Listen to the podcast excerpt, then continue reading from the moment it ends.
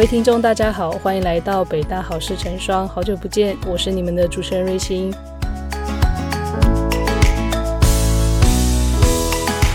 我们今天呢，很荣幸可以邀请到国际所二年级的张佩琪来跟我们分享她的想法。那我们欢迎佩琪跟听众介绍一下自己。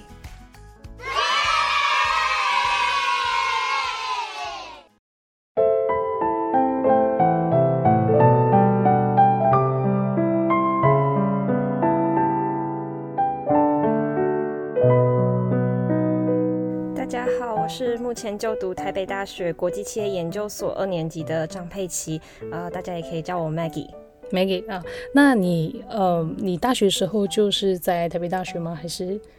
呃，我大学的时候，我是在台中的静宜大学，然后是到呃研究所，我才上来台北，就是就读台北大学。啊，那天气方面，你应该觉得 差异很大啊。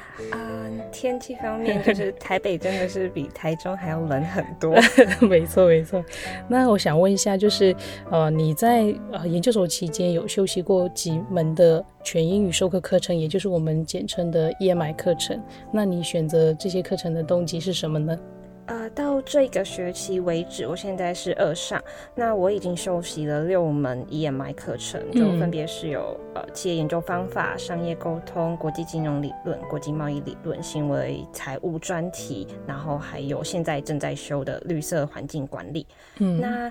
最初呢，我选择就是修习 EMI 的课，是因为我们的系就是有规定，在第一年呢，你一定要修习三门的 EMI。然后另外一个原因就是我很喜欢以英文为主上课的课，因为我认为就是在呃我学习这个专业知识的时候，我也可以顺便训练我的英文。哦，那这个可以帮助我在可能未来可能呃工作的时候是。在英文方面会有一个很大的加分，这样。嗯，也就是除了学校规定的每学年三门之外，你其实是想要同时锻炼的英语能力。嗯，那你在修习这样 EMI 课程当中，你有没有遇到什么样的困难？呃，在刚开始的时候是有的，就是尤其是呃，我们系有一个必修课，它叫做呃企业研究方法。嗯，因为刚开始的时候还不太习惯，那需要花很多的时间去做这个课前的准备。因为英文不是我的母语，所以呃，我会怕自己没有办法完全的听得懂老师的上课内容，而且因为上课内容就是包含了专业知识，所以你要先去花很多的时间，先去了解，就是下一堂课可能会出现的一些专有名词啊等等。嗯，那。这个是我遇到比较大的困难，嗯嗯，但就是随着上课的时间几周过后，慢慢习惯，然后调整之后，这个问题就慢慢的不见了。哦，所以你是需要花一段的时间，几周时间去适应这个课程？对，嗯，主要是因为内容本身就比较难，还是因为内容加上要用英语的部分？呃，内容就是有一点难，因为它是研究方法，然后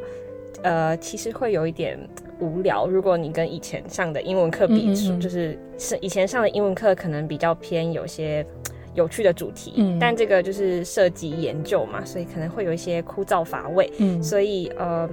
要花比较多的时间去了解那些呃理论知识，然后能够在上课的时候能够接轨老师讲的内容。这样子，那你遇到这样的？困难的时候啊，你能不能从比如说学校啊，还是老师方面获得这样的帮助？那你觉得这一些帮助对你来讲够不够？呃，我比较常就是接触到的帮助是来自老师跟 TA，嗯，因为我自己的个性是，如果我真的不懂，就是我不会放到下一节课再去问，我一定要下课马上去知道说这个答案到底怎么一回事，所以我通常是。呃，会直接去问老师，因为有时候 T A 可能不一定在那一堂课，所以我会直接马上去问老师。那如果是课后的时间，呃，老师可能也比较忙，所以我就可能就会联系 T A 说，可不可以跟我讲一下这个理论啊，或是这个研究方法怎么用？那学校的方面，我目前是比较少接触，因为我只有来这里一年，所以可能。还不是很熟悉这样子，所以如果 T A 就是比如说每一堂课都跟着的话，你会比较倾向于去问 T A，然后再问老师是这样吗？对，因为 TA 的话，他跟我们呃年龄比较相仿，所以可能比较不会害怕。因为有时候去问老师，可能要先像我会可能打个草稿，说我大概要问什么，然后因为我怕我漏掉什么，如果再回去的话，我会有点不好意思。但如果是 TA 的话，可能就比较像朋友，所以就比较不会，比较敢问这样。对。讲到 TA 啊，因为其实你有参加过我们办的 TA 的培训，那你能不能分享这个培训内容当中 TA 工作上对你来讲比较有用的几个方面？呃，可以，呃，在每一个学期开始之前都会有 TA 培训，那我自己是参加过两场。哦，对，那因为。这会包括了像 EMI，就是这个介绍是什么东西，然后 TA 该要做什么工作啊，然后会遇到什么问题，这样。我觉得这个是类似帮我打一个预防针，在还没有开始 TA 工作之前，哦，让我先知道说，哦，我可能即将要面对些什么。那还有，我觉得最棒的是那个就是有经验的 TA，他回来跟我们分享他担任 TA 的经验。因为他真的去实战过之后，然后他回来跟我们分享，可能哪一个方面要比较注意，甚至他去跟同学相处的时候，他是用哪些方法？我觉得这个对于呃，就是要即将担任 TA 的。同学们是很有帮助的哦。你刚刚提到说你有参加过两次，那我我是想问说，你觉得呃一个 TA 需要每学期或每学年都回来参加培训吗？为什么？呃，我参加过两次，是因为我第二次其实是回来当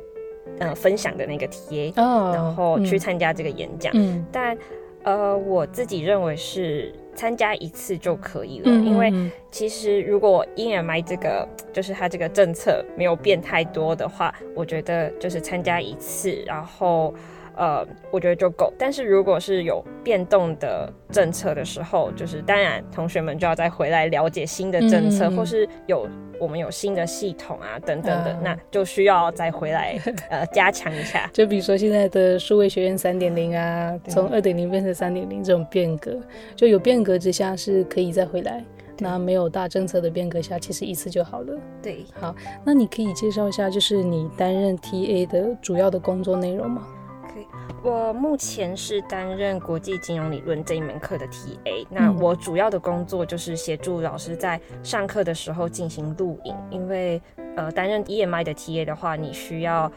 呃有三次的录影，嗯，所以我会担任这个工作，那同时也会去协助同学在上课中可能他有遇到一些问题啊，比如说。他不敢去问老师，或是他害怕跟老师沟通的时候，那他可能就会先跟我说他有什么问题，那我可能就会整理好这个问题，然后去跟老师沟通。那想问说，你担任那个 TA 的动机是什么呢？最初担任是因为我的指导教授，他就是呃教授 EMI 的课程，然后他抛出这个很好的机会给我，他问我说你要不要来当我的 TA 啊？那我就想说。诶，这是一个还不错的机会，那我也刚好有时间，所以我就去接下这个机会。嗯，那同时就是 EMI 也是呃提供很好的薪水，所以也是一个另外吸引学生来担任的原因。哦，呃，其实我本来是想问说你是怎么样成为 TA 的，因为你刚刚说是你们你的指导老师主动邀请你这样，那你觉得是因为什么原因老师会看到你，然后邀请你成为 TA 呢？呃。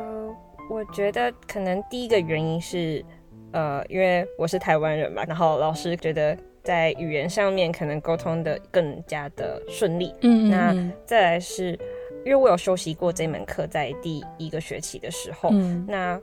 因为我的个性是，呃，我很喜欢讲话，所以我就是有问题，我可能就会提出，或是在讨论环节的时候，我觉得我必须要参与这个讨论，所以我就会很。积极的参与，那我觉得这些特质可能会成为老师想要去邀请你成为他的 TA 的一个呃关键或是评估的呃条件哦。所以你原先是在修课的时候表现的比较积极，让老师注意到你了。对，这样。那你在担任 TA 的时候，你有没有什么心得可以跟我们分享？呃，有的。我觉得在担任这个 TA 的时候是。呃，因为我大学的时候其实就担任过一些课程的 TA，但不是 EMI 课程。嗯，那我认为我的那些经验会变成我 EMITA 的时候更顺利的一个原因，嗯，就是我不会花很多时间想说要怎么去跟学生相处啊。那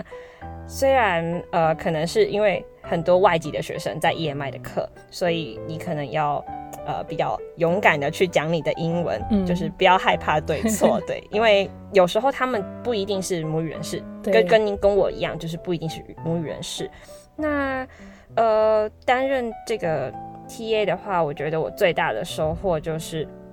我懂得怎么去跟老师协调，嗯，然后去跟学生协调。因为以前如果我自己是学生的时候，我会不太敢去跟老师协调。嗯，但是因为我现在我的这是我的工作，我是一个 TA，我像是一个中间的人，所以我必须要去了解学生需要什么，了解，然后知道老师能接受什么，然后做一个调节的人去跟他们。做一个很好的沟通，那我觉得这是我就是获得最多就是好的沟通技巧。嗯，那你觉得，因为你大学时候担任也有担任过助教，只是说不是 EMI 课程，那你现在担任 EMI 课程的助教，你觉得这两者之间有什么最大的差异吗？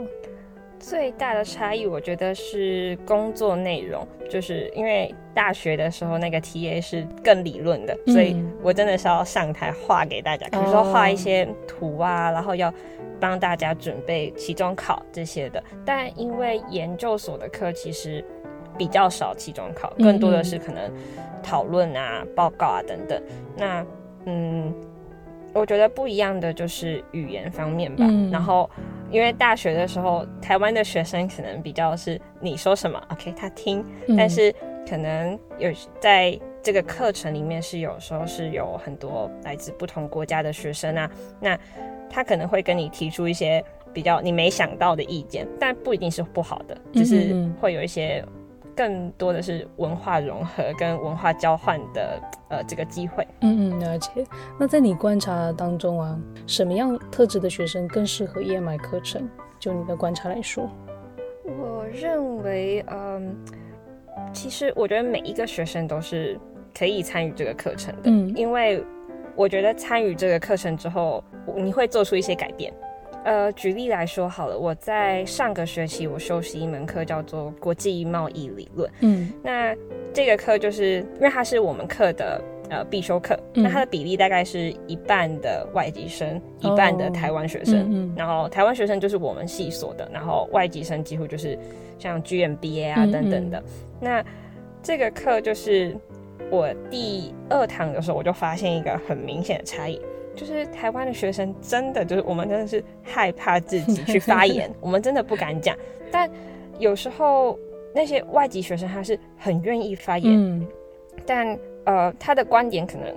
不一定对，也不一定错。但是台湾的学生其实我发现有时候不是不知道，是不敢讲。我们害怕，我们害怕我们的答案就是不比人家好。嗯，所以。我第二堂的时候，我就发现这个问题，我跟自己说，你必须要改变，要不然你在这个课你就没有办法存活。所以我就呃很努力，就是可能回家就是要准备一些资料啊，然后看一些，帮自己先准备一些东西，可能在下一堂课讨论的时候我可以拿出来用。那我觉得可能一开始不敢讲的同学，到这样的课堂之后，他就会开始做一些改变，因为我们必须要在这个课生存，所以就会做一些改变，所以。呃，我认为大家都是可以参与 EMI 课程的，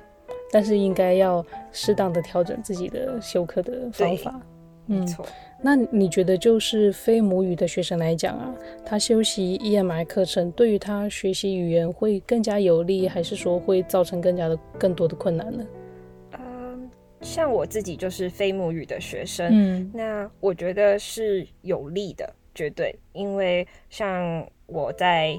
进来硕士的时候，第一个学期我就修三门的 EMI 课程。当然，在一开始英文的呃写作啊，然后要做作业这方面，可能会有一些些困难，因为会不知道自己写的好不好，或是可能写的用字啊用词不是这么漂亮。但在这个课程开始帮你磨磨磨磨磨到学期末的时候，你可以看到很明显的变化，甚至是上台你在用。英文报告的时候，你不会像一开始就是一定要带着我的稿上去，然后一定要照念。你可以甚至可以呃不用稿，然后你可以上去就是知道你要讲什么。嗯，我认为 EMI 这个课，它更像是一个嗯，就是让我们成长的一个过程。嗯嗯嗯你可以在学期初跟学期末发现一些，就是自己成长了。像我，我觉得英文确实在一第一个学期就是突然就是结束的时候，他们说嗯，好像有一点 变，就是有点变好了，嗯就是像写作啊，或是口语方面。我自己认为这是一个很好很棒的课，是因为它会透过，就是因为它是有学分的，对你必须要成长，对你才可以得 到这个学分，所以也是一个算是呃用这个学分去督促你去增进自己的一个机会。嗯，OK。那你觉得 EMI 课程对你的未来职业发展有没有帮助？那如果有帮助的话，具体是哪些层面呢？有的，我觉得在这个全球化的时代，就是用英语授课的话，让我们在进入职场的时候，会更加容易的去用英语去跟客户或是来自不同国家的同事去讨论一些专业知识。嗯因为不再是口语上就是问候而已，可能我们可以去探讨更深层的，比如说有关研究啊，有关一些专业领域的知识。那因为这些东西，如果我们等到出社会之后再学，可能会比别人再慢一些，嗯那可能也要花一些时间跟一些精力。那很棒的是，在学校的时候，我们就先开始这样的训练。嗯，那嗯用学分的压力去压着我们 去成长，那这可以帮助我们在进入职场之后就知道说哦，怎么去跟人家用专业知识的英文啊去跟人家沟通这样嗯子。，还有你刚刚提到的，就是跟老师协调的这个部分，可能也是可以从中学习到的。对，没错。嗯，那你对于就是即将进入 EMI 授课的学生，你有没有什么样的建议？从你休息的角度啊，或者是从你 TA 的角度都可以。呃，首先就是当然是要培养好自己的英语能力，嗯，但就是也不用到说啊超厉害这样，但就是至少你听课的时候能够了解，然后再来就是真的不要害怕犯错。嗯，因为我们是学生，我觉得我们最大的资本就是我们可以犯错。没错然，后，因为说认真，就是我的老师有很常说，他说你犯错我也不咬你啊，哦所以没关系。嗯，我认为就是你有任何的想法在课堂中，就真的是勇于提出来，因为你提出来之后，你才知道说。呃，交换跟别人交换意见中，才知道说我哪里对，我哪里错。嗯那在上课的这个讨论环节的时候，就是也希望大家就是可以呃练习自己的英语口语的能力，因为也不一定是要口语，就是不一定要文法说非常的完美嗯或是完全正确，就是你只要可以沟通就好。嗯最后是在 EMI 的课程中，呃，有一个很棒，就是你一定会遇到来自不同国家的学生。那我觉得这是一个非常好的机会，因为你可以去认识来自不同国家的人，然后在学习专业知识之余，那你也可以跟他进行可能，嗯、就是文化的交换啊，然后这很有助于我们的国际观的成长。哦，是是，我刚刚正想问说，你觉得就是在课堂里面有不同国家的学生，对于这个课堂本身是更有用的，是这样吗？我觉得是、嗯因为，呃，在像我们，我是在台湾一直读书起来，所以、嗯呃，就是你可以去接触不同国家的人，在不用出国读书的前提下，你可以去接触不同国家的学生，这是很好的机会，因为他们提出的观点可能是身为台湾学生的我完全没有想到的。是是对，所以这是一个很有趣，也是一个很棒的经验。嗯。OK，那我们节目已经到尾声，你有没有几句话最后想要跟我们听众分享的？嗯，就像在分享的时候，我有说过，就是真的不要害怕犯错，对，嗯因为我以前就是非常害怕犯错，所以错过很多机会。啊，不怕犯错的话，可能可以获得更多机会。对，OK，那听众，我们今天节目就差不多了。那谢谢佩奇来我们的节目做客，那我们就下期不见不散，拜拜。